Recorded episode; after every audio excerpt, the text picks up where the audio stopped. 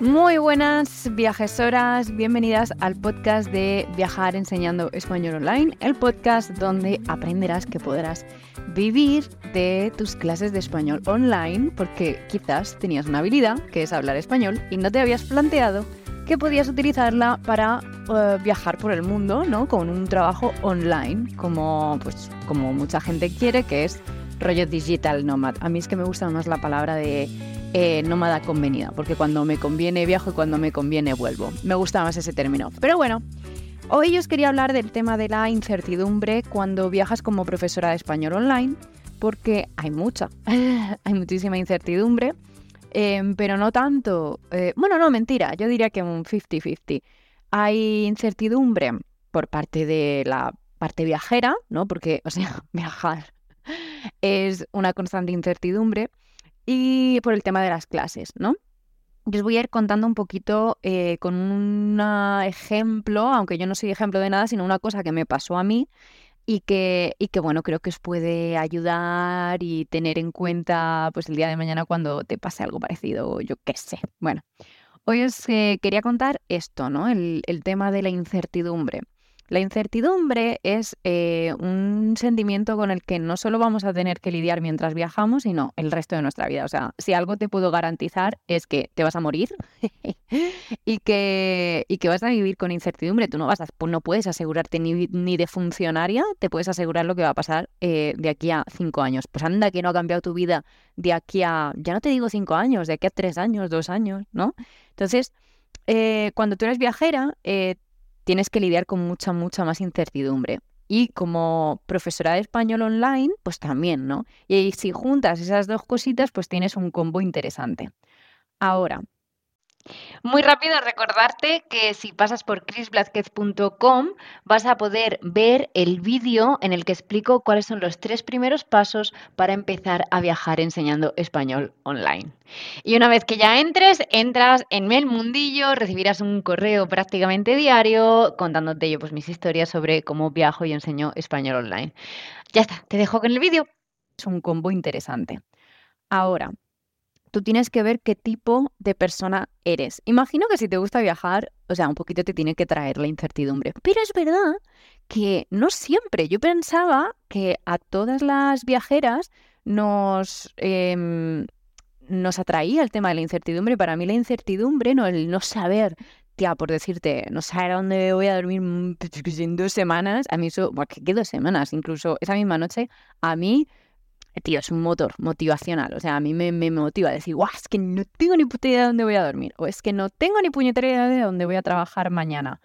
Puedo hacerme ideas, eh, de hecho soy bastante organizada, bastante planificadora, pero me mola, me mola, es decir, no tengo ni idea. O sea, em, la incertidumbre es una especie de zona de confort. Ahora también te digo una cosa, que esto es algo que yo he adquirido porque llevo muchos años viajando. ¿vale? Empecé a viajar sola en 2014 en Italia. Y, de casualidad, ¿eh? Yo, mi plan nunca, jamás en la vida había sido viajar sola. O sea, nunca, nunca. Ni, sola ni acompañada, ¿no? Nunca fue mi plan viajar. No, nunca lo fue. Hasta que de repente de casualidad lo hice y dije, ¡uh! Esto está muy guay. Entonces, os quería contar una cosita que eh, le pasó, bueno, nos pasó a mi compi y a mí cuando estábamos en Brasil y con, relacionada con el tema de la incertidumbre y cómo esto puede ayudarte o guiarte si quieres em, empezar a viajar enseñando español online también, porque las clases, depende de cómo te lo montes, pues tienen más o menos incertidumbre.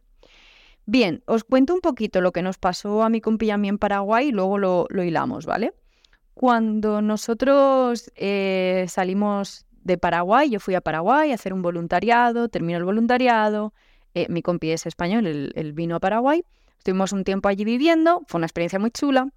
Y luego nos fuimos a, o sea, compramos una furgoneta que no estaba del todo camperizada y, salimos con una camperización muy básica, pero que muy básica. Para que os hagáis una idea, nosotros lavábamos los platos en plan, compramos un cubo y teníamos uno que lavaba los platos en el cubo y el otro hacía de grifo con una botella de agua de dos litros. O sea, así de cutre, ¿eh? a mí me encantaba. Yo, o sea, súper emocionada porque era una nueva aventura. em, no sé, era como todo nuevo, eh, toda una aventura, ¿no? A mí eso me flipó en colores. La cuestión es que al principio no podíamos trabajar dentro de la furgoneta. Hay mucha gente que la camperiza primero y después sale, totalmente lícito y súper bien y lógico, pero nosotros nos apetecía salir antes, ¿vale? Queríamos ya salir, queríamos salir y además queríamos salir de Paraguay, estábamos los dos un poco enfadados ya con Paraguay. Y, luego después del año que yo que, nosotros hicimos viajando, cuando yo volví a Paraguay, mm, me reconcilia un montón. Yo ahora te guardo un grandísimo recuerdo de Paraguay. Pero bueno, de todo en esta vida se tiene que aprender, ¿no? Entonces, cuando salimos eh, y fuimos en dirección Brasil, lo que pasó fue que, al no tener la furgo tan camperizada, ni apta para trabajar, porque yo soy profe de español online y él eh, trabaja también eh, de manera online para una empresa. Y, y, claro, no podíamos dar clase porque necesitábamos internet. Ay, perdón, internet. No, lo de internet era lo de menos. de verdad, o sea, muchas veces hemos funcionado con el teléfono. De hecho, me ha sorprendido muchísimo Sudamérica en ese sentido. Mm, pensaba que, o, quizás el mundo, no tanto lo que es el concepto de Sudamérica, sino el mundo, ¿no? El cómo las, eh, el Internet está siendo mucho más accesible en casi cualquier esquina del planeta, ¿no? Em, no, lo que necesitábamos era em, luz, ¿no? O sea, electricidad. Y en la furgo no teníamos, no teníamos placa solar, no teníamos grifo, no teníamos nada. Teníamos una camita y una mesita para cocinar, ya está, o sea, muy basic. Total, que mm, lo que hicimos al principio era ir de Airbnb en Airbnb. No soy yo muy amante de del Airbnb, pero eso fue lo, la situación que teníamos al principio. Íbamos de Airbnb en Airbnb. ¿Qué hicimos?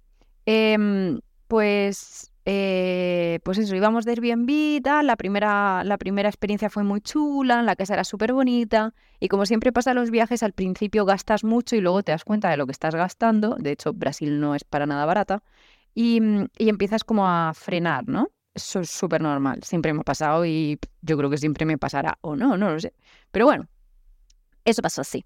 Entonces, eh, hubo un momento en el que estábamos, llevamos ya un tiempecito viajando, em, mi compi se cansaba, ¿no? De, tener que estar siempre buscando un Airbnb nuevo, eh, que, si, fuese medianamente, a ver, como no, barato, sino decente con lo que te vas a encontrar. Eh, que la calidad de la estancia sea una calidad asociada al precio, ¿no? Porque claro, mm, si gastas mucho, pues tienes muchísima más comodidad, pero claro, es muy, muy caro, ¿no? Y si gastas muy, muy, muy poco, pues te vas a encontrar a lo mejor unas condiciones a lo mejor no tan cómodas. Y para él la prioridad era una comodidad. Para mí no, pero bueno, para él sí. Eh, entonces, después de un tiempecito que llevábamos nosotros, pues, mm, como os decía, eh, de Airbnb en Airbnb, eh, él se tomó un tiempecito de descanso, que es súper sano, y encontró un taller, ah, no es un taller, espérate que no me sale la palabra, un curso de bioconstrucción con bambú en, Brasil, en, si no mal recuerdo, en Minas Gerais, creo que fue. Y ahora estoy pensando que también fue después de mi vipassana. Yo hice un vipassana de 10 días, que es un curso de meditación, donde meditas 10 horas durante 10 días, todo muy intenso y tal algún día tengo que hacer un poquito de, eso porque lo hice. Eh, obviamente no mientras daba clases, me tomé un descanso, pero claro, mientras yo era y soy profe de español. Entonces, eh, claro, yo venía con una filosofía muy, pues chico, haz que te haga feliz, tal. y él encontró ese, curso. Mm, y, yo me fui ahí también, eh, pues muy contenta, porque la, muchacha que lo llevaba me dejaba también estar allí. Y mm, fue una experiencia muy interesante, muy guay, muy chula, especialmente para él y para mí, porque yo pude dar clase, joder, en un sitio, ¿sabes? Como era una puta casa hecha con bambú y construcción, ¿sabéis? Barro y, y, mm, como paja y todo mezclado y pan, pan, ahí lo ponía. Em, bueno, yo la verdad que en esas cosas no participé, no me gusta el tema de la bioconstrucción.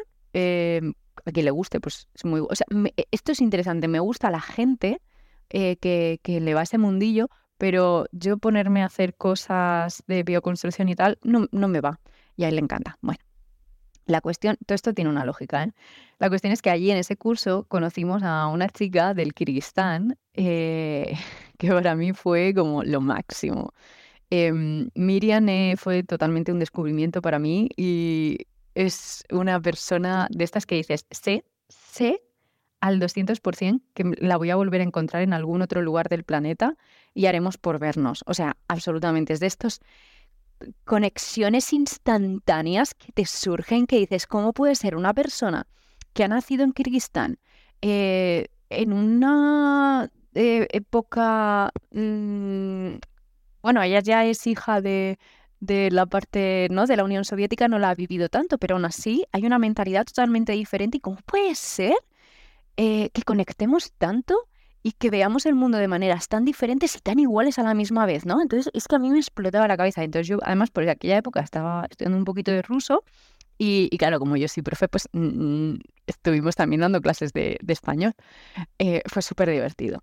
La cuestión es que con esta chica, que yo hice muy buenas migas, nos propuso ir a una ciudad que nos habían recomendado, pero que no habíamos pensado realmente en pasar, que es Parachi. Parachi, para ti, escrito con Y, todo junto, no para ti de for you, sino Parachi, para ti.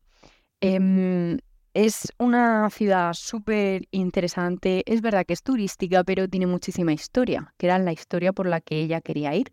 Y es que, si no mal recuerdo, em, el Camino del Oro eh, es el camino que, donde, bueno, Minas Gerais, que son minas generales, si no traduzco mal, es una región de Brasil y es una región donde había mucha mina.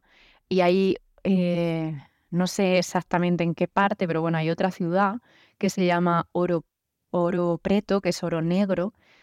Yo entiendo que, no, que tiene esa parte pues eh, relacionada con la esclavitud, la, eh, el trabajo de sacar el oro de la mina, etcétera, etcétera. Ese oro iba por un camino que se llama el Camino del Oro, eh, entonces estoy hablando bastante desde el recuerdo. Y ella se, encargaba de, para un TFG suyo, eh, pues de estudiar todo ese proceso y, cómo salía el oro de un lado, iba para ti, de para ti o para Chi iba a Río de Janeiro y de Río de Janeiro ya iba a, Brasil, eh, perdón, a Portugal, ¿no? Em, todo el, oro sí que, robaban y todas estas cosas que ya sabemos. Entonces, eh, ella estaba súper interesada en ese tema porque era su tema de TFG. Una cosa que a mí me explotaba la cabeza que una chica del Kirguistán estuviese interesada en eso. O sea, yo ya os digo que es que, es que viajar te explota la cabeza, chicas. Es que conoces una gente que dices tú, o sea, de verdad, o sea, es, es como, wow, es que esto en Murcia no lo hubiese conocido. Es que es imposible que me hubiese pasado, que hubiese aprendido tantas cosas si no hubiese sido, pues porque la conocido en un contexto súper alejado de la mano de Dios. Bueno, la cuestión es que mm, vamos a volver al tema de la incertidumbre. Em, y ahora quiero explicar una cosa y que no quede yo como que yo soy guay y mi compi no, no, no, no es eso a lo que me refiero, sino que em, él venía eh, buscando Airbnbs. Y esta chica y yo, que hemos dicho que somos bastante iguales, somos muy, ah, ya está, no pasa nada, ya encontraremos algo, ¿no? Y, mm, y como yo lo vi un poquito agobiado, le dije, no te preocupes, me encargo yo. O sea, yo me encargo, tú no te preocupes por esto, tú no te preocupes, me encargo yo. Nos, encargamos eh, Miriam y yo, ¿vale? De buscar un alojamiento, me refiero, de buscar un alojamiento para poder trabajar una semana y, después continuar el viaje. ¿Qué sucede? Que nos ponemos a buscar, eh, Miriam y yo, este hostel, em, pues para buscar un, ¿no? un trabajo, donde, un espacio donde poder trabajar, eh, mi chico y yo por la mañana y luego nosotros por la noche dormir en la furgoneta. Em, y bueno, pues encontramos un sitio en esta ciudad, un hostel, que parecía muy chulo, tenía, no sé si era ocho estrellas o no sé qué, algo así, y, entonces dijimos, venga, pues em, nos vamos a, Parachi. Miriam, tú duermes en este hostel y ya nos dices qué tal, porque Miriam no tenía un sitio para dormir, nosotros teníamos la furgo. Y al ser fin de semana, no, teníamos que empezar a trabajar ya. Entonces eh, teníamos un par de dillitas, ¿no? Eso fue el viernes, llegamos, ella duerme y al día siguiente por la mañana nos juntamos con ella para desayunar. y sale del hostel que yo ya había planeado, que ese va a ser el hostel que vamos a estar toda la semana, durmiendo nosotros en la furgo y solo trabajando por la mañana, porque yo en mi cabeza iba a llegar y iba a decir, chicos, tengo una propuesta que haceros que no podréis rechazar, ¿sabes?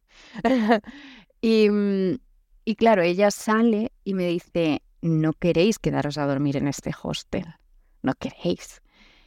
Y entré y mm, al hostel para, pues eso, para acompañarla, recoger las cosas y fue como, uh, wow, o sea, no sé qué es, pero hay una vibra rara, no sé. Las habitaciones es verdad que tampoco a mí me interesaban ni nada, pero es verdad que eran como muy oscuras, no sé, había una vibra un poco rara, yo creo que estaban como enfadados los jefes o algo así con el personal. Había una, no sé qué, no sé cómo explicaros. Y como de la intuición se vive en el viaje, decidimos cambiar de hostel.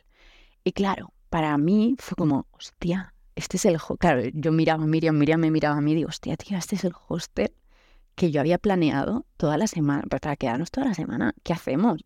Y en plan, no te preocupes. Y en plan, tienes razón. Vamos a buscar otro hostel, no hay problema, no hay problema. Vale. Nos ponemos a buscar otro hostel. Claro, a todo esto, nosotros vamos con la perra.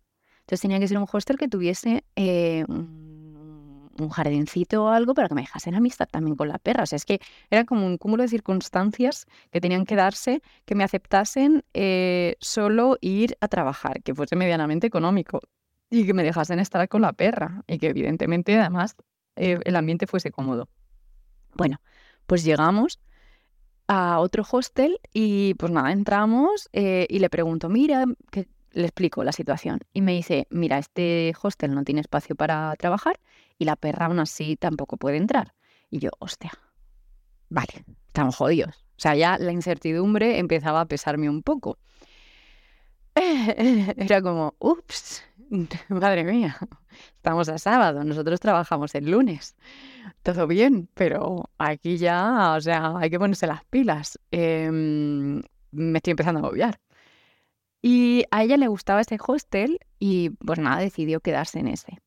Y yo lo que hice fue, vale, ok, señor de este hostel, nosotros no podemos quedarnos aquí. ¿Conoces algún hostel donde eh, podamos hacer lo que te acabo de comentar, lo de trabajar, pero dormir fuera, no sé qué, me dijo, ah, sí, claro, aquí al volver hay un host, hay un hotel, mira, cuando me dijo la palabra hotel me, entraron taquicardias.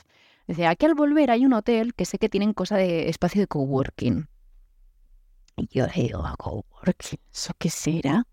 Bueno, total, es aquí al volver, pues vamos para allá. Bueno, al volver tampoco era, tampoco era haciendo picosquinas, ¿sabes tú? Pero bueno, eh, estaba cerquísima. Total, que llegamos al sitio, un pedazo de hotel que lo flipas, entramos, mm, un pedazo de hotel que lo flipas con piscina, eh, gente súper simpática, todos extranjeros, algún brasileño y tal, pero todos extranjeros. Y yo diciendo, madre mía, esto tiene que ser carísimo tal. Y le pregunto al muchacho, eh, mira que estoy buscando esto, lo de la zona de coworking, y de repente veo el precio y eran al cambio 5 euros al día. Al cambio eran 5 euros. Digo, 5 euros al día.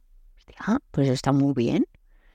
Y era un poquito más caro, pero si, si pagabas toda la semana, eran 5 euros. Digo, ah, bueno, pues 5 euros, es verdad que sábado y domingo eh, no nos interesa, pero bueno, en realidad, yo qué sé, vamos a ir viendo. Nos enseñan el espacio de coworking. Eh, un espacio de coworking es un sitio donde tú puedes ir a trabajar solo. Entonces tienen una conexión de internet muy buena, tienen, eh, pues, eh, ¿cómo se llama? Eh, plugs. Em, mm, lo estoy viendo. Bueno, esto para conectar lo del ordenador, no me sale la palabra. Mm, vosotros me entendéis, el enchufe, enchufe. Em, tenían varios enchufes para que tú pusieras, pues a lo mejor tu portátil, tu cargador del móvil, no sé qué, no sé cuánto.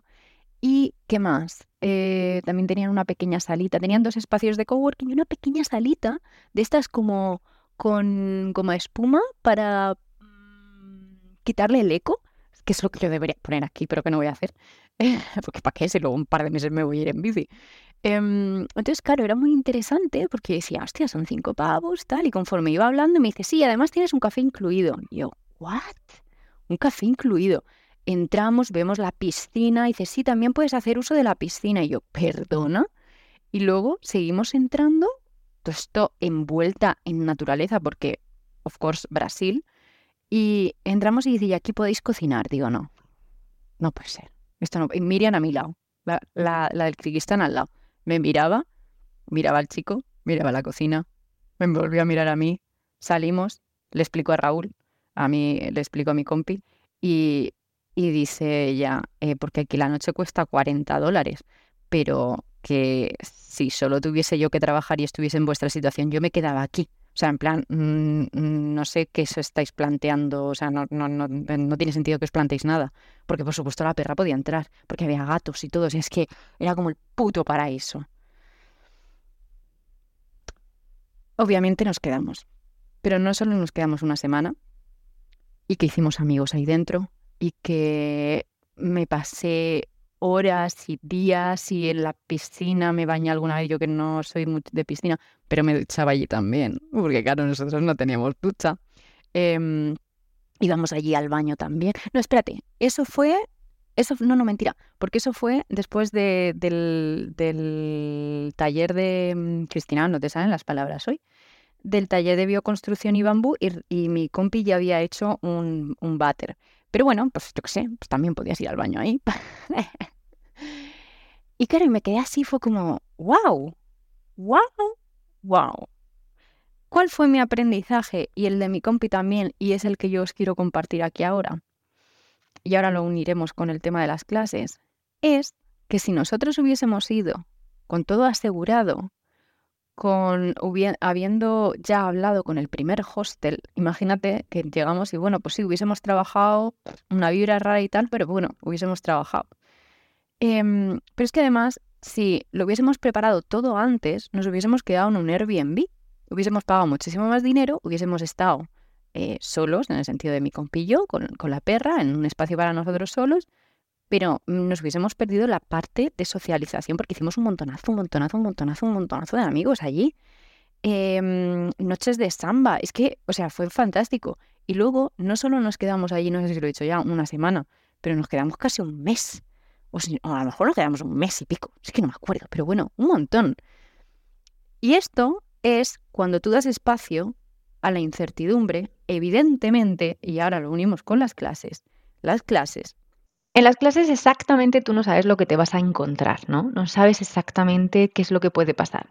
Y tú si eres una persona que no está mal, ojo, cuidado, muy planificada, yo también soy muy planificada, pero bastante hippie laundry en ese sentido, y tú vas con tu, te dices, el primer minuto voy a hacer esto, después voy a hacer este, otra, otra cosa, y luego esta actividad, y luego, ¿sabes? Que vas tú como ABCD, quizás les, te estás dejando em, un espacio para pues eh, improvisar y a lo mejor te dice algo interesante y tú dices, jo, eso me recuerda mucho a la canción de no sé qué.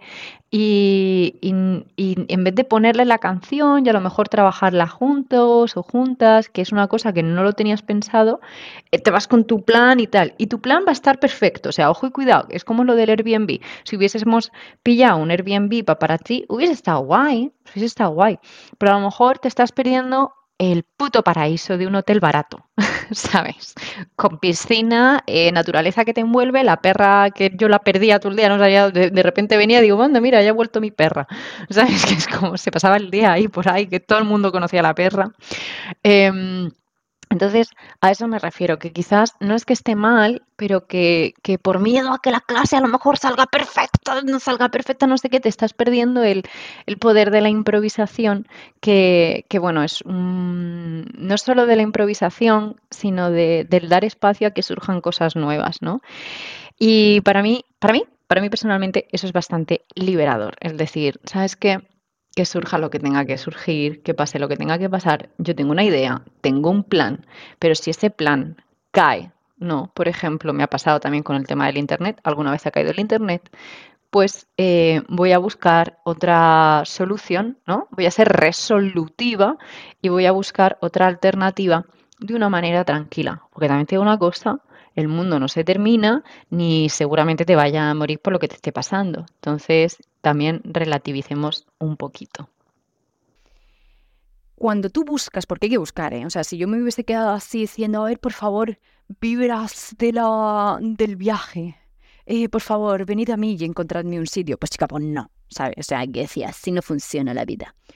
Pero al, al ponerte tú a buscar, al, al, ¿no? al darle, darle, o sea, abrazar la incertidumbre, qué hippie esto, por favor, paradme, abrazar la incertidumbre y ponerte las pilas y decir, voy a buscar otra cosa, voy a buscar eso a lo que yo vengo a buscar. No es que siempre va a ser perfecto, no es que siempre vas a encontrar estudiantes y tal.